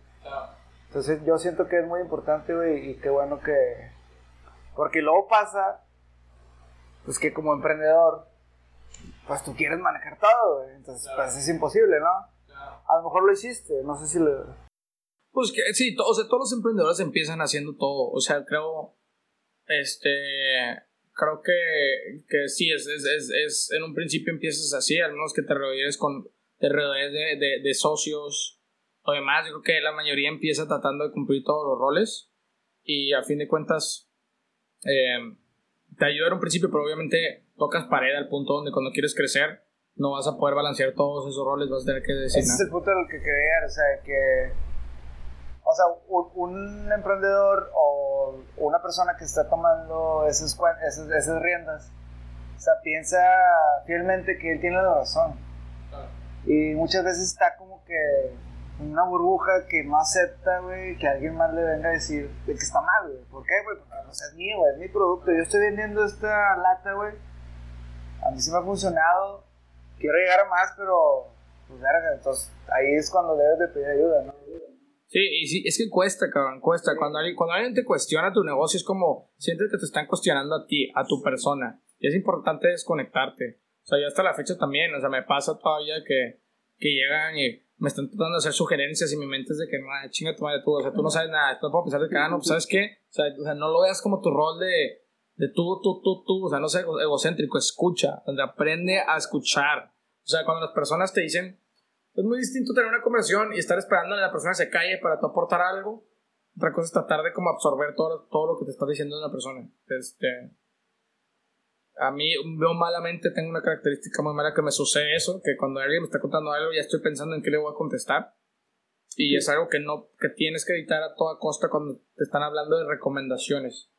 Y lo veo mucho mi papá. Mi papá es como el creo que es el factor, yo creo que más importante, de lo cual, cómo he podido crecer como emprendedor. Él ha sido el mayor consejero. Yo me he apoyado en dos factores. en mis consejeros, eh, que son mis libros, que me gusta leer constantemente, nutrirme de, libros. Y mi papá, que es como la, la, la, la también, él, él es, una, es, una, persona que se dedicó a lo que es el sector privado, empresarial. Se graduó del TEC hace muchos años, trabajó en una empresa privada por muchos años también. Entonces él tiene como que la voz de la experiencia, ¿no? Y a veces es súper difícil cuando me quiere aconsejar, como que no, no echar el avión, no como que, ah, bueno, voy a dejar de que nada más me diga lo que me quiere decir y ya voy a hacerlo al final de cuentas lo que te decías. Es, eh, es un ejercicio mental muy cabrón que es de, ok, entiende que no me lo está diciendo por chingar. Nadie te hace una recomendación por chingarte. Todo el mundo quiere contribuir a algo, ¿sabes? Nadie te hace una recomendación porque, ah, soy muy chingón, déjame dar esta recomendación para que él piense que soy muy chingón. Las recomendaciones de personas que quieres siempre generalmente son para tu propio beneficio. Entonces tienes que saber qué escucharlo, aunque no sea lo que quieres escuchar en ese momento, porque a veces cuando buscas una recomendación ya lo haces pensando en la respuesta que tú quieres y no en la que en realidad necesitas, ¿sabes?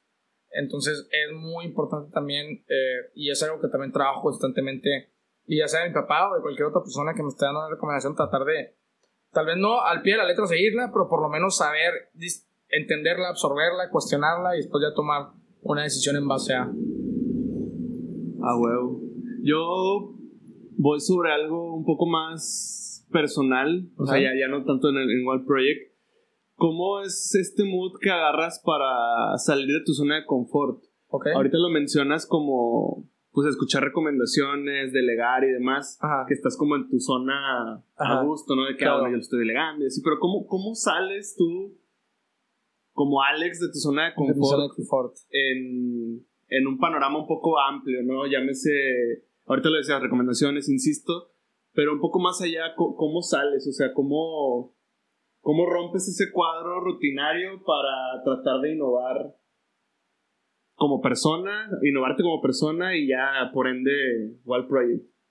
Eh, yo creo que tiene que ver mucho con mi personalidad y por el contexto también de mi crecimiento. Eh, yo viví por circunstancias del trabajo de mi papá en muchas ciudades alrededor de mi Yo viví en tres países y en diez ciudades a lo largo de mi vida. Entonces, yo siempre crecí siendo como que el niño nuevo y adaptándome, nuevos amigos y demás. Entonces, como que todo ese constante, o sea, el, el, cambio siempre fue una constante para mí, ¿no? Entonces, el adaptarse siempre era un reto para mí, entonces, pero es algo que ya como que me es muy familiar, ¿no? Entonces, todo ese tema de, de que constantemente estar em, eh, fuera de tu zona de confort es algo que ya me es muy familiar y es muy nato a mí. Es el nuevo, el de tener que introducirme en un nuevo lugar, entrar a un cuarto, introducirme, este, todo ese tipo de cosas que creo que se regresan a, a, a, al hecho de que por mi contexto y mi crecimiento es algo que ya me es muy natural como persona y me quito esa pena porque al final de cuentas de vivir en tantos lados te das cuenta que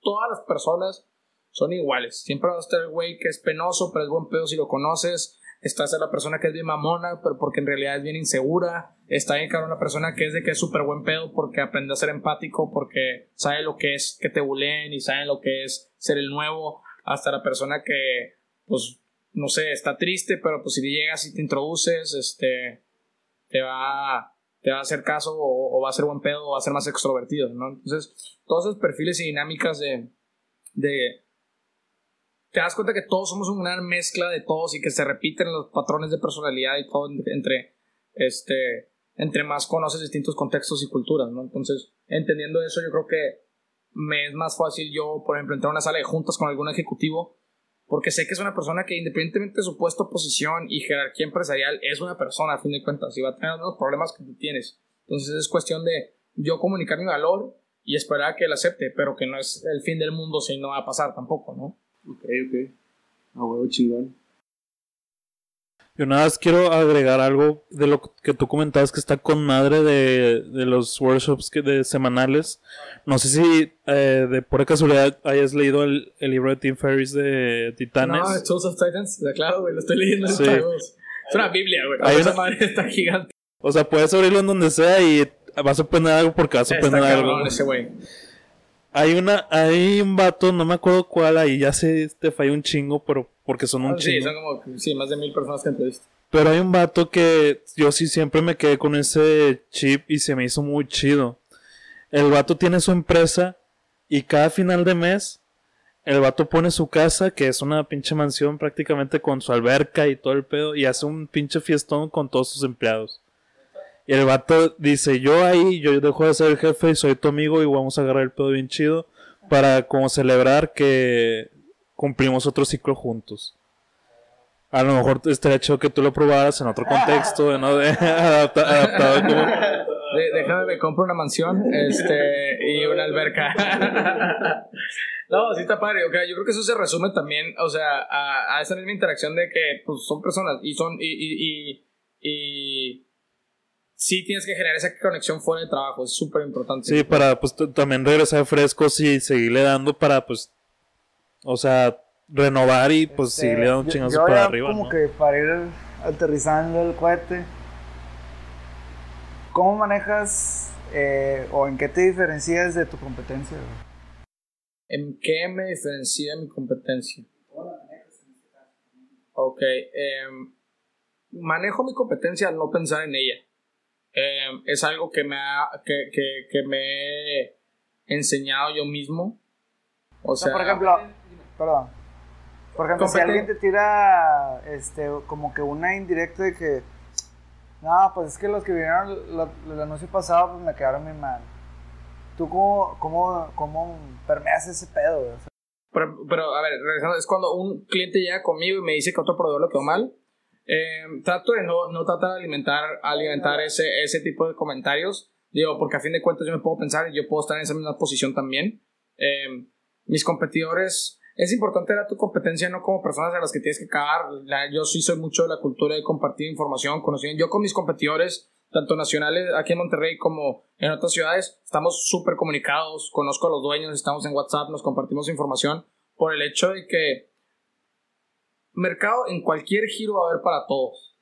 O sea, no todo es un océano rojo, no todos tienen que ser tiburones. O sea, es importante que, que enfoques en lo tuyo y celebrar también a tus competidores. Es como, por ejemplo, cuando tienes tu grupo de amigos, si a alguno le da bien, este, hay algo también en ti, así esa voz malilla que dice que puta, le está yendo mejor que yo, ¿no? Pero eh, siento que eh, la voz general, la voz chingona que, que, que, que, creo que en mi caso y en la mayoría gana es la voz de Cody, ¿sabes qué? O sea, qué chingón, cabrón, qué chingón que estás creciendo, qué chingón que estás ahí, este, y es lo mismo, yo lo veo así con mis competidores, cuando tienen, cuando agarran un proyecto bien chingón, obviamente te da ese fomo de que qué hueva, que no sé aquello, pero qué chingón lo que está haciendo, ¿sabes? Y no generar esa como malilla de yo no te voy a compartir mi información, no te va a pasar esto. Claro que sí, o sea, hay para, hay hay, para todos, este, y a fin de cuentas, hasta con tu misma competencia va a llegar puntos en los que te vas a tener que apoyar. Entonces, este, yo creo que este, tenemos que tener esa cultura. En México está muy cabrón la cultura del, de, de yo te chingo a ti para yo sobresalir. Así no es ese juego. Yo creo que, em, yo creo que, que manteniendo un, un, ambiente honesto y, respetuoso, más que nada, este, todo, todo, todo, las empresas pueden seguir creciendo, ¿sabes? O sea, no hay, no hay me, me, pasó, o sea, regresando y aterrizando esto que me preguntas, por ejemplo, hicimos, a, nos pasa constantemente, casi hacemos piezas de, de neón y así, después vemos competencias en otras ciudades que están haciendo exactamente los mismos diseños, ¿no? Y que me mandan amigos y que no mames, ya viste estos güeyes que hicieron exactamente el mismo letrero que tú. De que, pues qué padre. O sea, no tanto que me que enoje, sino que qué padre que nos están viendo como, ajá, como, como algún tipo de, como líderes de opinión o tal vez como algún que, ejemplo a seguir en cuanto a temas de diseño. A mí eso se me hace mucho más chingona. Ah, ah, te voy a chingar y te voy a comentar y te voy a poner que me chingaste, sino como que, pues qué padre que nos estás viendo como una referencia chida. A mí, como que, bueno, muy personal, como que de repente me dan el ego de que hacemos algo para X marca y luego otra marca lo hace muy similar o muy igual y. huevo, Sí, te, te, gana, pero no puedes dejar que te consuma. Está bien que lo sientas, todo el mundo siente envidia, todo el mundo siente enojo, pero no, es importante que no reacciones a. Y sabes de que, ¿sabes qué? Güey, I stay on my lane. O sea, yo, yo, esto es lo que estoy haciendo, me copiaron, chingue su madre, ¿qué es lo que sigue? ¿Qué es lo que sigue? Siempre estoy pensando en qué es lo que sigue, porque nadie te puede chingar si estás constantemente innovando. Entonces, inclusive para mí, que una persona me copie o siga un esquema similar, es qué chingón, pero entonces, ¿qué sigue? O sea, ¿qué es lo que va a hacer que van a, qué es lo que van a estar copiando en un año? ¿Qué es lo que van a estar copiando en seis meses? ¿Qué va a estar vendiendo en siete meses? ¿Y qué es lo que van a copiar? Entonces, a fin de cuentas, yo no lo veo como... Algo malo. Como algo malo, lo veo como algo que es natural, o sea, es natural, bien cabrón, este, y más cuando estás en negocio de cosas creativas, o sea, siempre va a haber algún cabrón, alguna chava, alguien que va a querer hacer lo mismo y va a querer como que, pues, tratar de, de nutrir, ¿no? Y a final de cuentas, el que está chingándole de, lunes a viernes o de lunes a sábado y le está poniendo las horas es el que va a sobresalir. A fin de cuentas, es muy fácil que te copien algo, pero si no le está por, porque es muy fácil copiar, ¿no? Pero lo que es difícil estar levantándote, estar haciendo, estar proactivamente dando atenciones a tus clientes, escuchando a tus clientes, es algo súper complejo. Y es una cultura que tienes que crear que no es tan fácil de replicar. Entonces, a fin de cuentas, mientras no te repliquen eso, no te puedan copiar tu esencia como, como empresa, pues no hay por qué sentirse intimidados con, con, con, las, con las demás no, yo te lo aplaudo, Chile. Qué, qué, buena mentalidad tienes en ese aspecto, güey. O sea, güey, digo, o sea, también es algo de un día para otro, no es como que me desperté, es algo que, que, como que va nutriéndote y que toda, te digo, no estoy al 100, te digo, yo también soy humano, a veces también me voy a cagar, pero sé que, inclusive aunque me cae, no va a reaccionar, no va a dejar que me, que me impida seguir con que ajá, que me agobie, exactamente. Como dice Vic, un poquito ya más aterrizando la finalización de este episodio, Alex. Yo me voy con una pregunta y es ¿con qué marca a nivel Monterrey, a nivel Ciudad de México y a nivel eh, Latinoamérica en el aspecto de diseño de World Project te gustaría trabajar antes de morirte? Antes de morirme. O sea, que a huevo digas, tengo que me gustaría trabajar obviamente con esta a nivel Monterrey, esta a nivel Ciudad de México y este a nivel Latinoamérica. Ya sea por filosofía, por diseño, por, trato, por, favoritismo, por gusto, por any cantidad de razones que tú tengas como que, ah, mira, posiblemente aquí. Más allá de una marca, güey, yo siempre he tenido, ah, yo, yo tengo un pinche un passion project bien cabrón que me gustaría hacer, que está como ligeramente ligado con lo que hago, pero me encantaría, güey, aquí en México tenemos unos pinches artistas, güey, muralistas pasados de lanza, güey, o sea, bien cabrones, desde artistas como, no sé, Desastre, güey, o que no, que, son, que no solo son como que artistas gráficos, sino también, pues, callejeros o de que, de, sí, street art, ¿no? Em, que tienen un pinche estilo y un ojo, güey, tan chingón para hacer intervenciones de espacios, que esos para qué así me dan envidia, cabrón. Cuando hago instalaciones así de que tan cabronas, porque no puedes tú no puedes comercializar lo que esos güeyes hacen porque es tan natural, güey, es tan orgánico y tan de que en el momento que están perrísimos, güey. Yo cuando paso y veo alguna intervención de esos cabrones es como, puta, qué chingón, güey. O sea, qué chingón. Y yo creo que a mí lo que me encantaría, güey, es hacer un...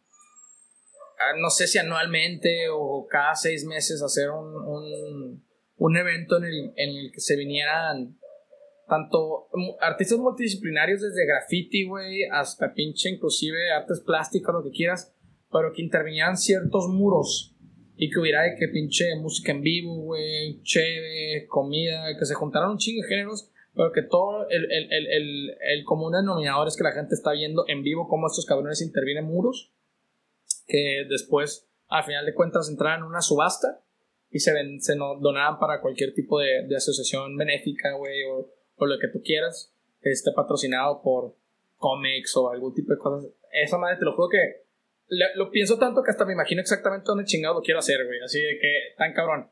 Eh, ese es un passion project que me encantaría hacer, güey, y traer a todos los pinches de que grafiteros, güey, más chingones de, de México y que vayan, güey, y donen su tiempo y arte, güey, para, para beneficencia, pero también para crear un evento bien chingón, güey. Imagínate que un pedo de que, güey, de que vamos, pisteamos, güey, escuchamos música, como bien verga, y vemos estos vatos de que, de que haciendo arte bien perro, güey, que después van a comprar de que la raza con un chingo de lana y se va a ir de que, a la caridad de un perro. Ese es así un proyecto que me encantaría, güey, este, concretar. Que probablemente este, sí lo termino haciendo, güey. O sea, yo sé mucho de que sí, sí tengo una convicción muy grande de, de, cuando tengo planeado algo, lo, lo, termino logrando. No sé cuándo ni cómo, pero yo creo que es, es algo sí que, que sí tengo planeado ser bien cabrón en, un futuro. No sé, pero yo ya voy a estar ahí, güey. Ah, bueno. Debemos estar despegando, debemos estar despegando. Vamos a tener ahí un puesto, güey, del podcast para que también entrevisten a los artistas, güey, a huevo, güey. Chingón. Yo, yo por último, eh, nada más un mensaje eh, tú quieras dar a las personas que tienen meses o apenas sus primeros años en su proyecto. ¿Qué les podrías decir para que este para que, se para que despeguen ese sueño? Eh, Mm, sí, yo creo que lo que le diría es no se desesperen. Em, no traten de buscar un fin. Ah, no, no, no, traten de buscar un fin. O sea, tengan un fin en mente, pero no un fin tangible. Porque normalmente siempre va a ser una lucha de qué es lo que sigue después. Y es ir adaptándote. Mucha gente también emprende con el hecho de que, ah, quiero emprender porque quiero tener un chingo de lana, ¿no? Y después te pierdes en ese camino de la lana. Te das cuenta que cuando terminas ahí, te quedaste sin familia, te quedaste sin amigos porque estuviste constantemente buscando esa batalla, o sea, constantemente enfocado en lo que es el dinero, ¿no? Enfócate en, en tu propia sanidad mental, que es algo que vas a necesitar bien cabrón en el emprendimiento, güey, pinche paz mental. Enfócate en constantemente tener retos nuevos, en, enfócate en buscar nuevas maneras de cagarla y cada vez empezar a cagar más grande, güey, pero a recuperarte también cada vez en maneras más grandes. Y. Y pues sí, no, no buscar la gratificación instantánea, porque nunca llega de un día para otro. Es muy fácil querer eh, que te premien, es muy fácil quererte hacer influencer de un día para otro, es muy, muy, muy. O sea, el camino más gratificante es siempre el que es, eh, el que es de constancia. O sea, acostumbrarte que enamorarte de tu rutina. O sea, como le dicen todos estos cabrones, si es a Gary Vee, si es a Carlos Muñoz, si es a Tim Ferriss, si es a pinche a los que quieras. Cuando, cuando hablan, a fin de cuentas todo el mundo tiene su propio contenido, pero si lo diseccionas, todo lo que tienen en común ellos es que ellos les gusta la chinga, o sea, les gusta la chinga del día a día, o sea, de estar, levantarte y todo, no tanto el quiero lograr esto y, ya lo tengo y ya se chingó, o sea, es, em, más allá del fin en mente es el, camino el que tienes que disfrutar, lo tienes que aprender a disfrutar porque hacer tu día a día hasta el momento donde te pinche mueras en un paracaídas o, o con tu familia viejito, güey, eso se va a hacer, va a ser una chinga siempre. Ya está. Pues muchas gracias por tu tiempo, güey. Te agradecemos un chingo todo lo que nos compartiste. Y por, por lo menos eso es yo lo que tengo que decir. me dejaste así con pinche mind blown, así que a la verga.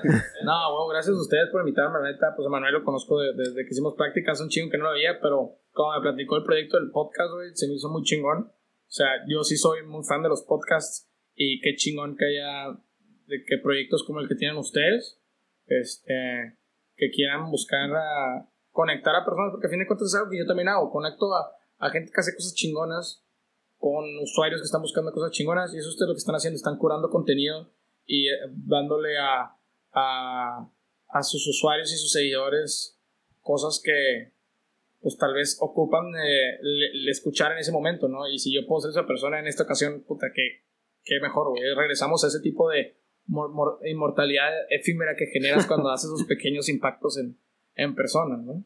Este, pero pues muchas gracias por. al contrario, muchas gracias, qué chingón. Pues ahí lo tienen, Alex, Alejandro Castellanos de yeah. Project. Este, nos escuchamos a la próxima, Alex. Segundo episodio ahí pendiente. Vamos a estar hablando de la organización de esas intervenciones de muralistas. Ah, estaría bien pedo, cabrón. Sí, sí, sí. Si nos escucha un muralista, en chinga un inbox, un mensaje directo sí, a Sí, sí, sí. Desastre, pelanos los DMs, por favor. nos escuchamos a la próxima.